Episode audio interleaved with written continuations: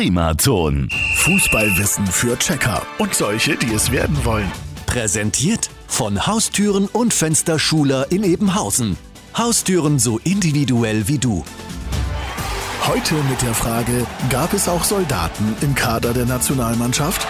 Mit Stollen lässt sich besser spielen als in Sandalen. Aber wieso nicht mal in Kampfstiefeln kicken? Es gibt zwar keine Wehrpflicht mehr, aber bis März 2011 mussten alle noch zum Bund. Auch Profifußballer. Egal wie fit oder prominent er war, wenn die Meldebehörde einen Kicker erfasst hatte, war es seine Pflicht anzutreten. Natürlich hatten die Helden des Königs Fußball auch gewisse Vorteile. Wenn man ein paar Spiele für die Bundeswehr-Nationalmannschaft absolvierte, konnte man den Grundwehrdienst erheblich verkürzen. Und als Nationalspieler verweigert man nicht. Und wer war nun Nationalspieler und auch bei der Bundeswehr?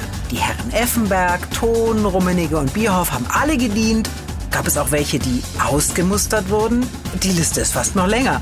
Raimund Aumann hatte kaputte Knie, Thomas Strunz einen Beckenschiefstand und Eike Immel einen Sehfehler. Am besten sagte es wohl der Ex-Dschungelstar und ausgemusterte Kicker Thorsten Legert. Er hat zwei Lendenwirbel gebrochen. Auf die Frage, ob er beim Fußballspielen noch Schmerzen hat. Nee, nur beim Spazierengehen.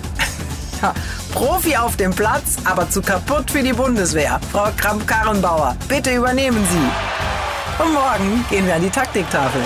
Fußballwissen für Checker und solche, die es werden wollen. Präsentiert von Haustüren und Fensterschuler in Ebenhausen. Haustüren so individuell wie du. Primaton.